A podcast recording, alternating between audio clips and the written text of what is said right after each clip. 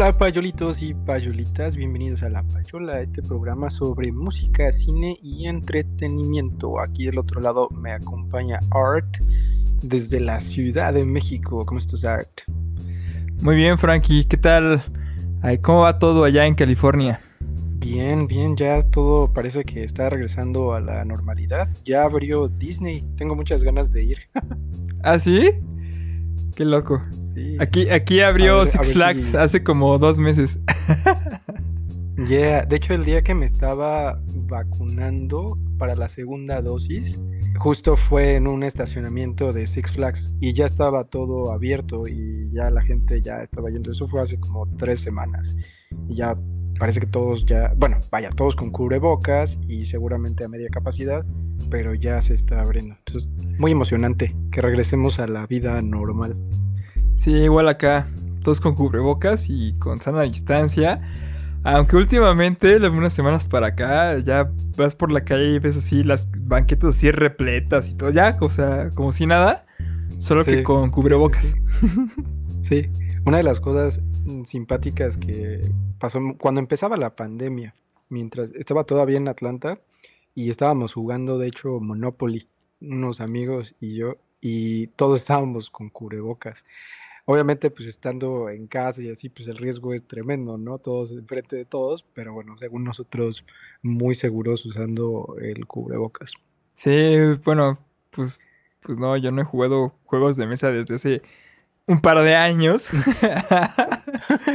pero sí, es padrísimo. Ya ahí, ahí tenemos eh, el juego de.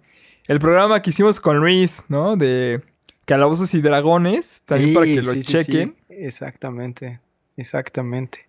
Y pues hoy vamos a hablar de otro juego muy popular, que yo creo que ese es más conocido para todos y todas las edades, que es Monopoly, que en México, por ejemplo, tiene otro nombre. En México se le conoce como turista y ya hablaremos un poquito más adelante de cuál es el nombre que tiene en otros lugares, en otras latitudes, que es muy curioso. Pero el juego original eh, se llama Monopoly Monopoly, que es este juego donde uno tira los dados, uno tiene que estar comprando propiedades y al comprar esas propiedades uno puede cobrarle derechos a los demás jugadores que caen en nuestras propiedades. Es un tablero que es cuadrado y uno va dando vueltas alrededor del tablero con su personaje y eh, va uno acumulando dinero, dinero, dinero, quitándole el dinero a los demás y pues el juego termina cuando se terminan las amistades de todos. Sí, que el juego termina cuando todos se caen mal y se dejan de hablar. Cuando ya todos se odian y no te vuelves a hablar jamás en la vida. Y ¿Qué año a qué año fueron amigos? ¿No? Ah, bueno, pues somos amigos desde la primaria hasta aquel día durante el colegio donde jugamos Monopoly y desde ahí no nos hablamos. Exacto. Pues sí, fíjate que este juego pues tiene una historia un poco peculiar porque fue inventado originalmente por una persona de nombre Elizabeth Maggi en 1903 y lo patentó en 1904. Originalmente se llamó The Landlord's Game, que landlord en español es algo así como el arrendador, o sea, aquel que es dueño de una propiedad y cobra renta de esa propiedad al ser, al tener un inquilino. Y bueno, le puso así el, la el juego del, arrendador. Entonces, pues pegó, fue un, fue un juego bastante interesante en aquel inicio de siglo, del siglo XX, y se popularizó rápidamente en los Estados Unidos hasta que en 1935 un sujeto de nombre Charles Darrow, que era pues un de estos llamados aboneros, ¿no? Que iban de puerta en puerta vendiendo diferentes productos. En su caso, él vendía calefactores domésticos. Eh, al sureste de, de, Pensilvania, o sea, 1935 estamos hablando de que aún estamos en la Gran Depresión, que inició en 1929. Él patentó, hizo una nueva versión de esto del Landlord's Game, eh, y este y lo trató de vender lo, trató de vender bajo ya como el nombre de ya ahora sí de, Monopoly se lo trató de, de, vender a los Parker Brothers que ya después estos eh, esto estos Parker Brothers después fue parte de esta compañía gigantesca que es Hasbro, que ya todo el mundo conoce porque pues, tiene este Monopoly, tiene mil juegos más.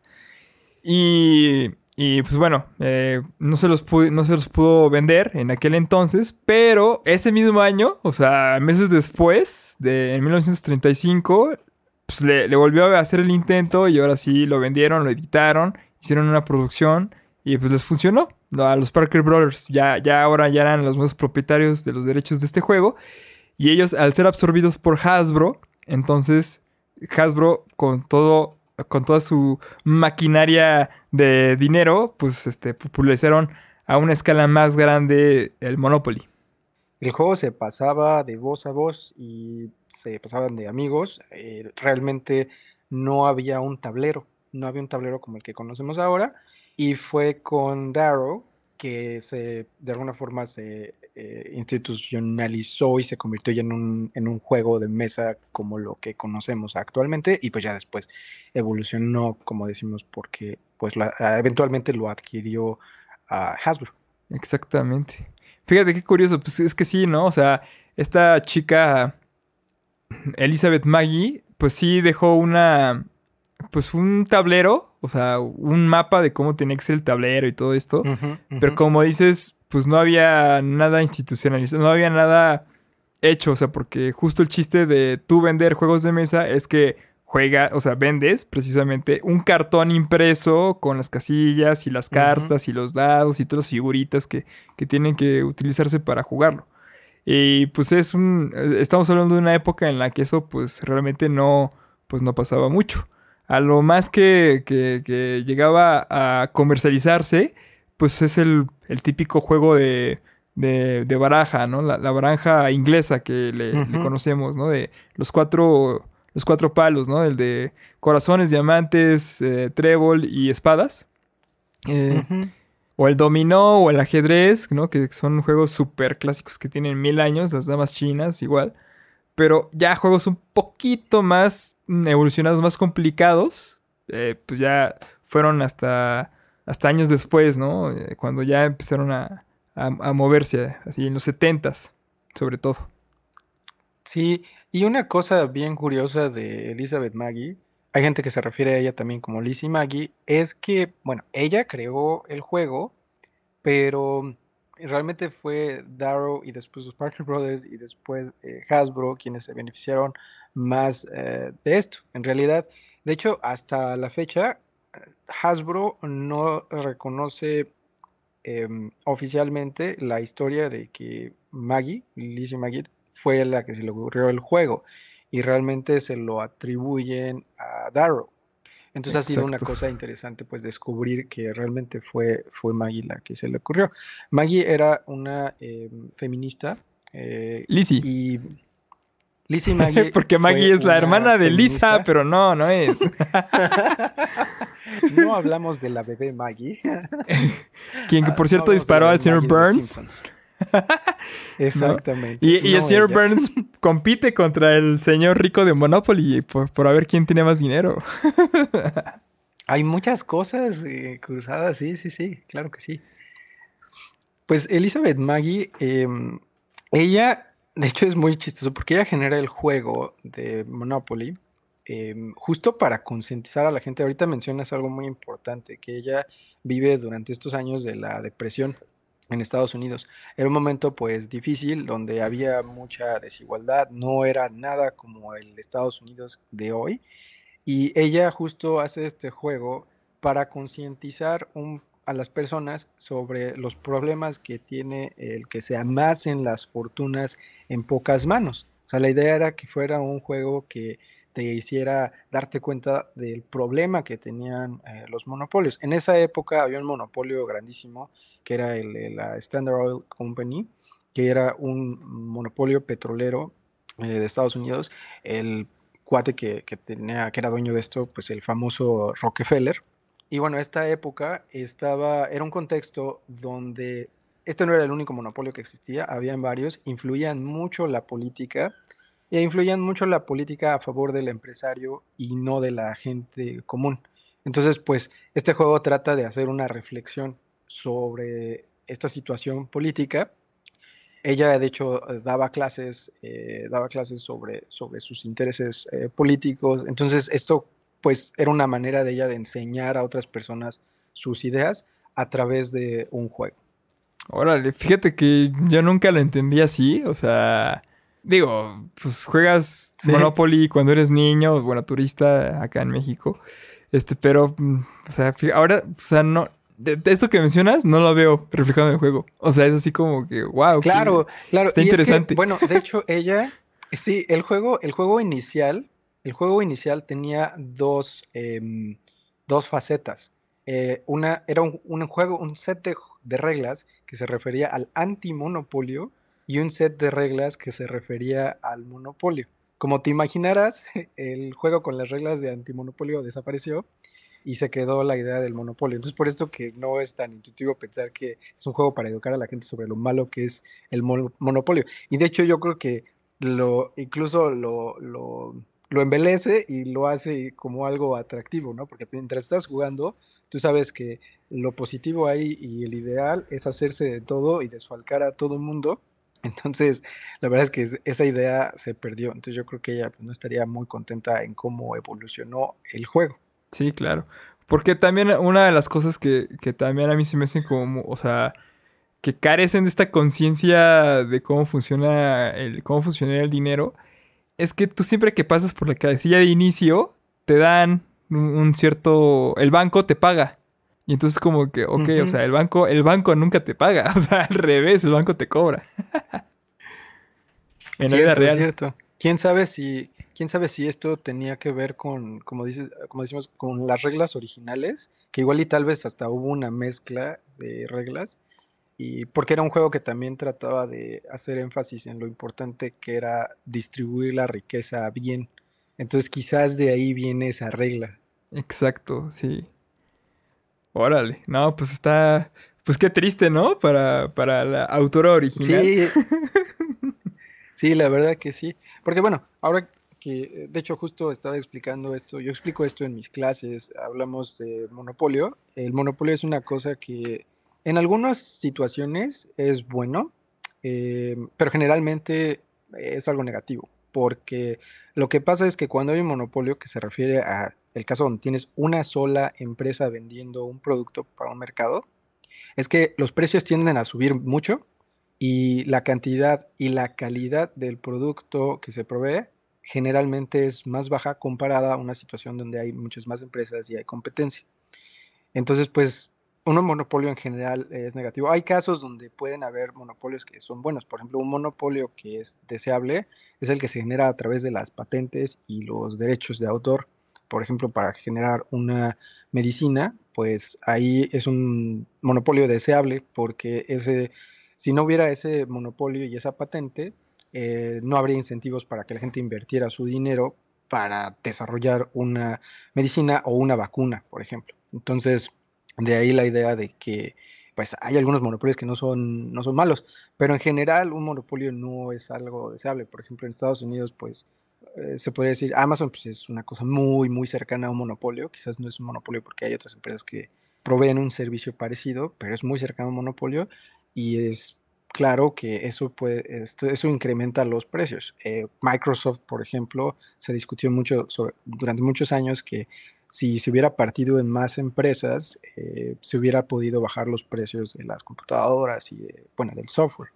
Entonces, generalmente no es bueno. Entonces, sí es algo triste para en términos de, esta creadora de Lizzie, eh, Maggie, porque no eh, cumplió su objetivo. Yo creo que salió al contrario. De hecho, a ella, cuando en algún momento reclama, porque ella se da cuenta de que están vendiendo el juego que ella creó, reclama y sí le dieron dinero, sí le dieron dinero, pero le dieron muy poco. De, en su momento, en más o menos los 30, que bueno, para ese momento pues, no era tan poquito dinero, pero ella recibió nada más 500 em, eh, dólares y no recibió regalías, o sea, ella no recibió eh, dinero por las ventas subsecuentes que tuvo el juego. Vaya que pues, se hubiera hecho muy rica, yo creo, con, con, esto. Y en cambio, pues fue Hasbro el que, el que se benefició de todo esto.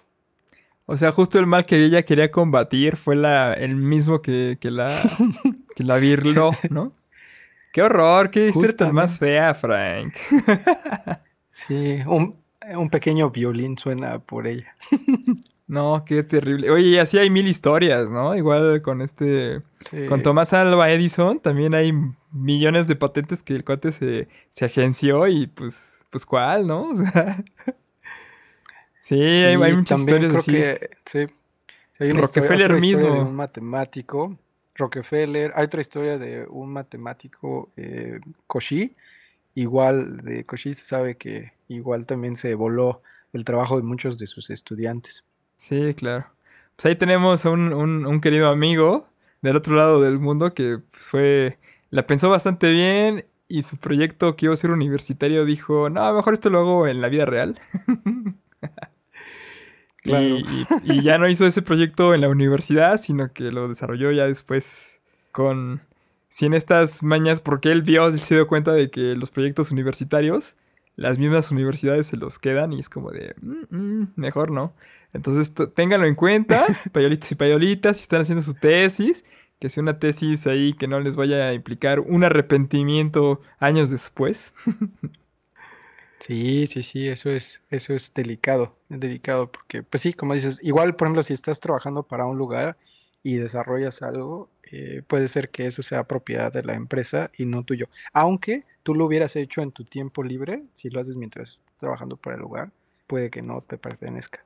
Sí, sí, o sea, ahí a toda la comunidad de, creativos y de creadores, tengan cuidado con estos temas, porque precisamente este, este programa va dedicado un poco a reflexionar estas historias y hacer una alarma, una conciencia en, en, algo que ya algo que ya salió mal y cómo, cómo evitarlo, ¿no?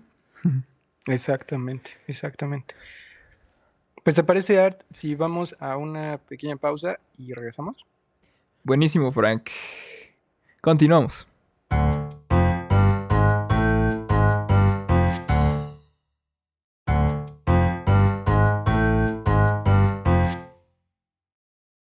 Bueno, y como decimos, eh, bueno, eh, Lizzie Maggie eh, inventa el juego, luego Darrow lo populariza y lo empieza a vender, después los Parker Brothers lo compran y después Hasbro compra a Parker Brothers.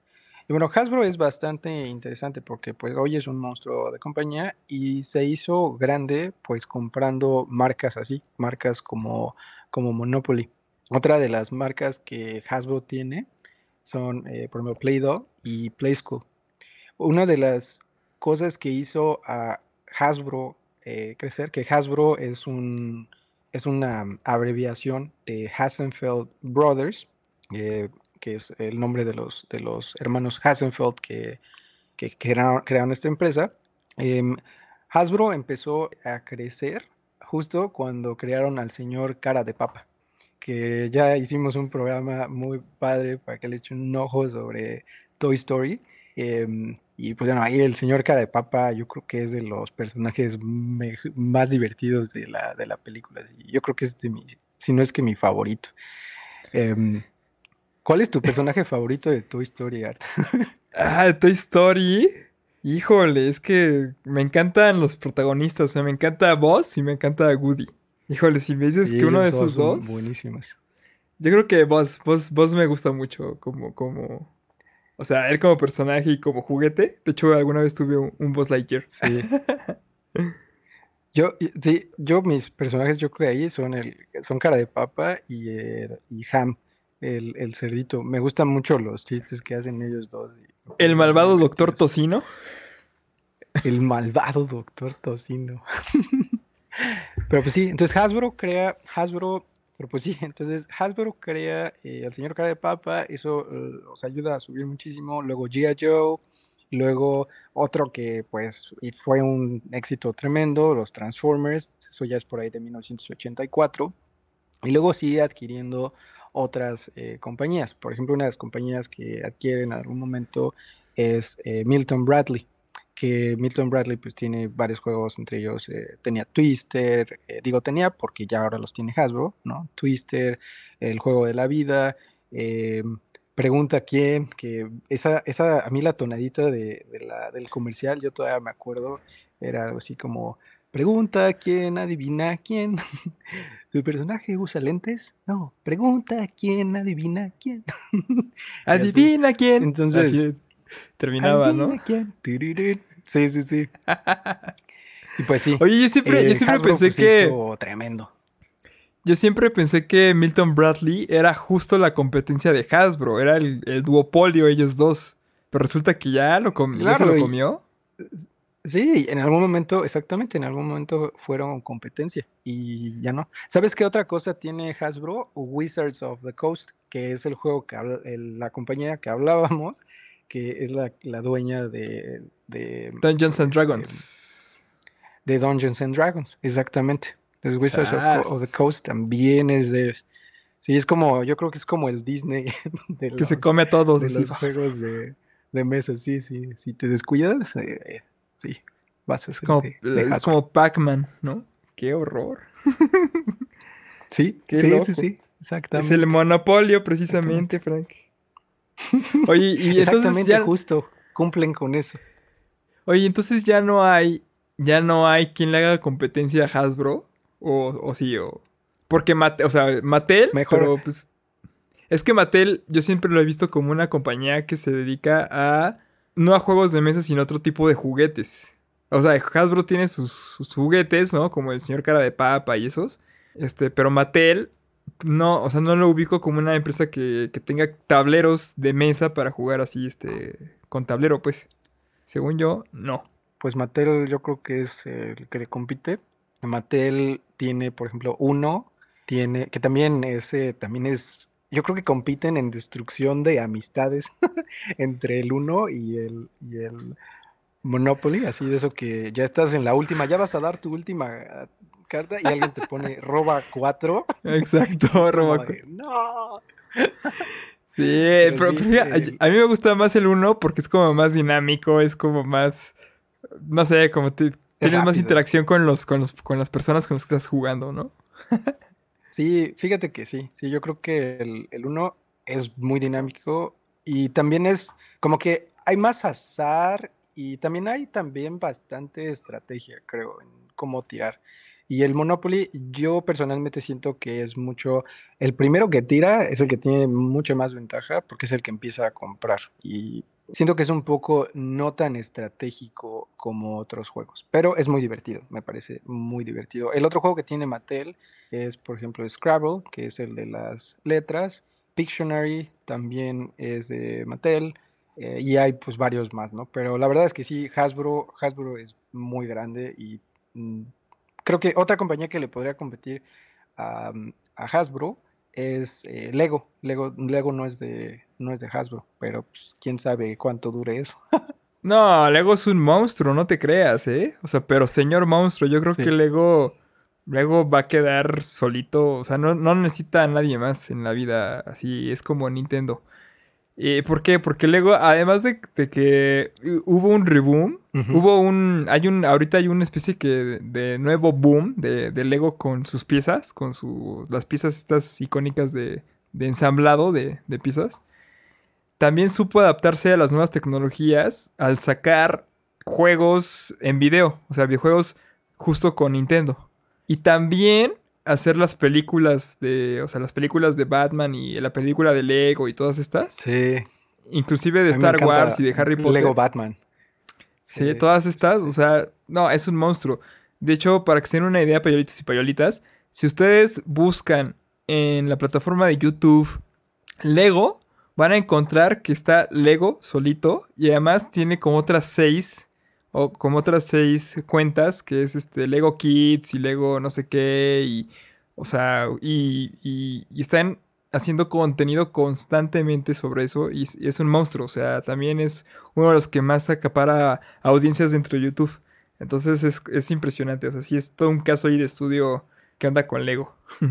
Oye Frank, y bueno, para nuestros amigos del resto de América Latina, pues resulta que este juego tiene diversos nombres. Aquí en México ya dijimos que se llama turista, pero en, Argentina le conocen como estanciero.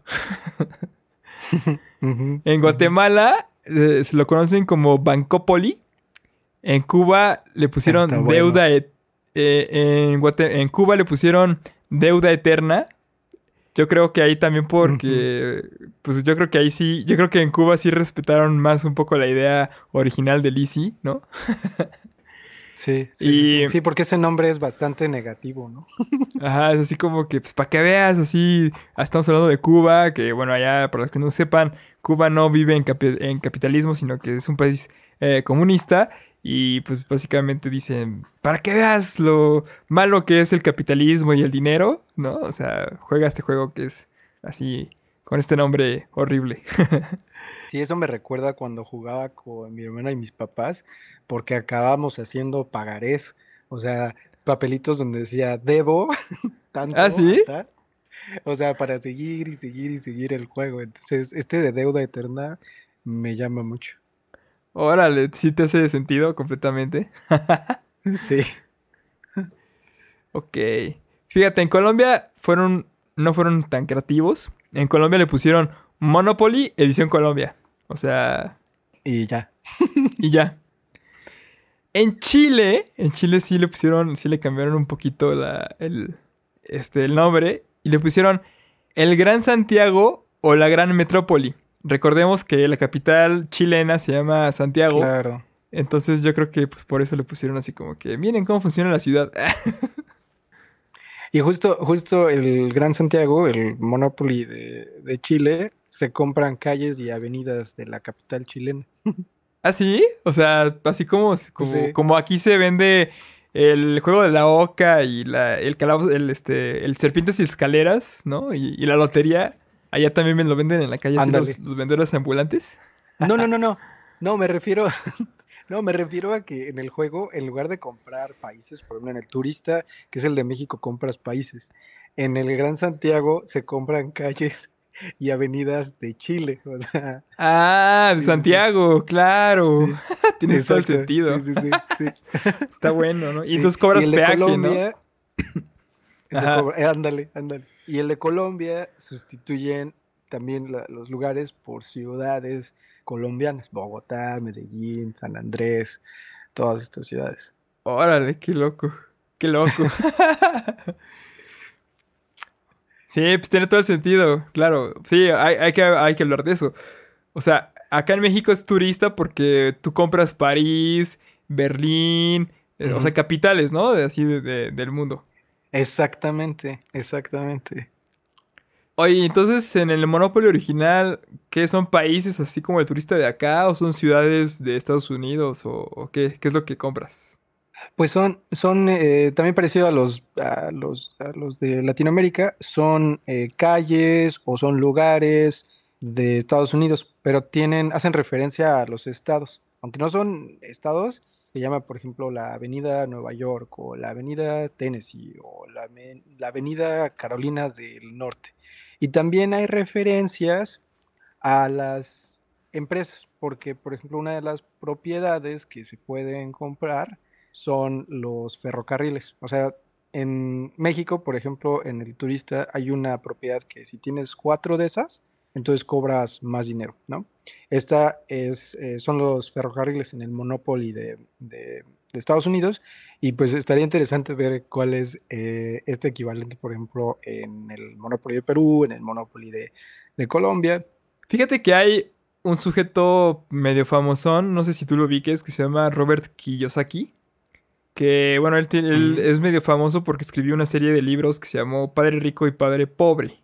Y sí, claro. Sí, sí, sí, cuál es, es, lo que vende, o sea, son los productos que vende. Bueno, él, él pues es este, una persona que se hizo rica precisamente vendiendo y comprando propiedades en la vida real. O sea, él eh, está metido en esto de los muebles y de los bienes inmuebles.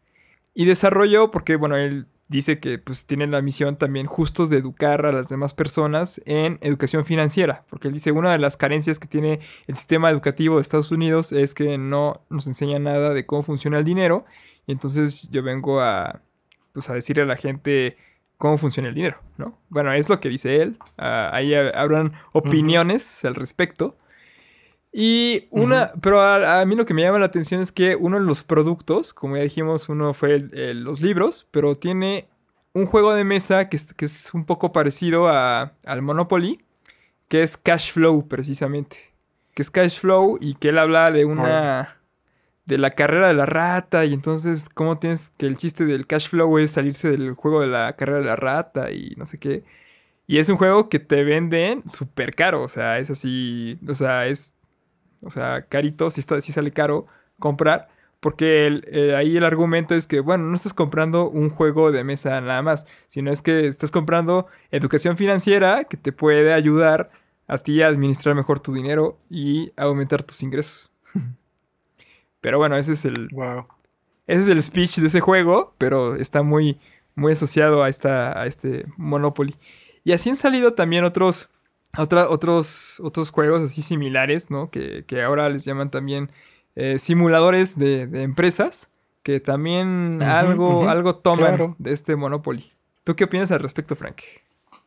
Un juego como el Monopoly, si lo empiezas a jugar durante tu infancia, pues yo creo que puede ser muy aleccionador, por ejemplo, en cómo tienes que pagar impuestos, cómo tienes que pues ganar cierto dinero, comprar cosas, pensar en qué es lo que va a pasar después, o sea, como tener una visión hacia el futuro de, ok, voy a comprar esto porque esto me va a dar ingresos en el futuro y no voy a comprar esto otro porque me va a dar menos ingresos. Entonces yo creo que es un juego que te ayuda a pensar desde mm, la infancia, si lo empiezas a jugar ahí, cómo funciona el dinero, cómo funcionan los impuestos. Y la verdad es que yo nunca había pensado, también como tú, a pesar de ser eh, economista, no había pensado que el juego tenía la intención de enseñarte cómo los monopolios son malos. Pero ahora que pienso, bueno, el jugar Monopoly destruye amistades, pues por supuesto que los monopolios deben de ser malos. Y para aquellos que son buenos, buenazos en, en, destruir amistades con el Monopoly, si tú eres uno de esos que, que, acaba haciendo a todo el mundo rabiar y enojar, pues de hecho hay un torneo de Monopoly para que te animes. Este torneo iba a suceder este 2021, eh, pero bueno, por las condiciones de la pandemia se canceló, pero se hace más o menos cada cuatro años, eh, al puro estilo de las Olimpiadas. El anterior fue en Macao, el que en 2015, anteriormente fue en Las Vegas, eh, anteriormente fue en Tokio, y pues hay premios a esto y todo. Entonces, bueno, si a ti te gusta el Monopoly y eres de esos que, que, son buenazos, pues una cosa a considerar, ¿no? Oye, Frank, ¿y quién organiza este torneo? Pues nada más y nada menos que Hasbro. ah, sí, o sea, pues claro. Claro, claro. Como Magic, también los, los, este, los de Magic, de estas cartas de, monstruos, también ellos organizaban los torneos. Tiene todo el sentido del mundo, claro, claro. Sí, pues es una propaganda a, tu, a tu producto, ¿no? Exacto. bueno, ahí yo difiero un poco, o sea, yo creo que... Porque al final, pues tú, o sea, el chiste del juego es comprar todo, o sea, siempre, o sea, es, no importa, no lo pienses, compra, compra, compra. Y la verdad es que en la vida real sí tienes que evaluar muchos riesgos y muchas cosas de que a ver si sí te conviene comprar tantas, tal o cual cosa, tal o cual activo, cuánta rentabilidad esperas obtener de esa compra. O sea, no es tan así de que sí, jueguen Monopoly y van a, y van a aprender muchas cosas, pues, pues, pues no tanto. Y además porque como ya lo dije al principio, cada vez que pasas por la casilla de inicio, te dan dinero y entonces nadie te da dinero nada más porque cumpliste un año más, ¿no? Entonces. fíjate que ahorita que estás mencionando eso, me acuerdo que eh, una de las contribuciones o de las innovaciones del Monopoly fue justo el tablero circular. Pues esta idea de que tires los dados y que vas regresando al mismo punto, le das una vuelta, le das otra vuelta y le das otra vuelta. Monopoly fue de los primeros juegos de mesa que hicieron eso. Claro. Órale. Oye, y bueno, aquí el Monopoly, todo, todo el mundo recordará que tiene justo una mascota muy particular, ¿no, Frank? Sí, el señor, el señor Monopoly, ¿no? El cuate con el, monóculo, el viejito del smoking. el viejito de, con smoking, eh, un sombrero de copa y una bolsa con, dinero. Que fíjate que ahorita que dijiste monóculo, pues ese es un, este, ese es un, es un Nelson Mandela effect. Porque hay gente que viene del universo en el que efectivamente el viejito traía monóculo y hay otros que vienen del universo en donde el viejito no traía monóculo. ah, sí. Ajá, entonces ahí quien lo recuerden con una o de otra forma, pues hagan memoria a ver, a ver, a ver, payolitas y payolitas, de qué universo vienen. y chequenlo, googleenlo eh, para que vean, para que vean que si sí lo traía o no. Es como la cola de Pikachu, de que si era negra con la punta negra o, o no. pues fíjate que este, este señor, este señor está en una lista, porque hay una revista que se llama Business Insider que hizo un ranking, el top 15 de los, de los personajes ficticios más ricos. O sea, entonces vamos a darle un poco lectura a esta lista para que ustedes se enteren quién es más rico que quién. Y fíjense, en el número 13 está Charles Montgomery Burns de Los Simpsons. En el número 12 uh. está Tywin Lannister de Game of Thrones. En el número 10 está precisamente nuestro viejito rico de Monopoly, que bueno, le vamos a poner como Monopoly Man, Mr. Monopoly, es, el nombre de este señor. Lugar número 10, está en el top 10 de los más ricos. Está, en el top 10, exactamente. Luego está Forrest Gump en el número 9. Luego tenemos a, Bruno Díaz, a Batman, en el número 8. O Bruce Wayne, como originalmente se llamó. El ciudadano Kane, Charles Forster Kane del, ciudadano Kane, está en el número 7. Ricky Ricón está en el número 6. Yo no me hubiera imaginado que Ricky Ricón fuera más rico que Batman, pero después de ver la película me hace sentido.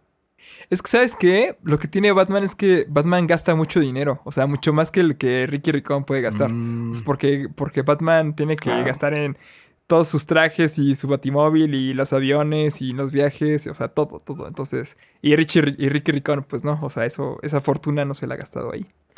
Pero la neta, bien por Batman, fue un dinero muy bien administrado, muy bien gastado. Después en el número 5 tenemos a Tony Stark, Iron Man. Después, después este, en el número 4 tenemos a Jet, a Jet Clampett el APA de los Beverly ricos. sí, sí, sí.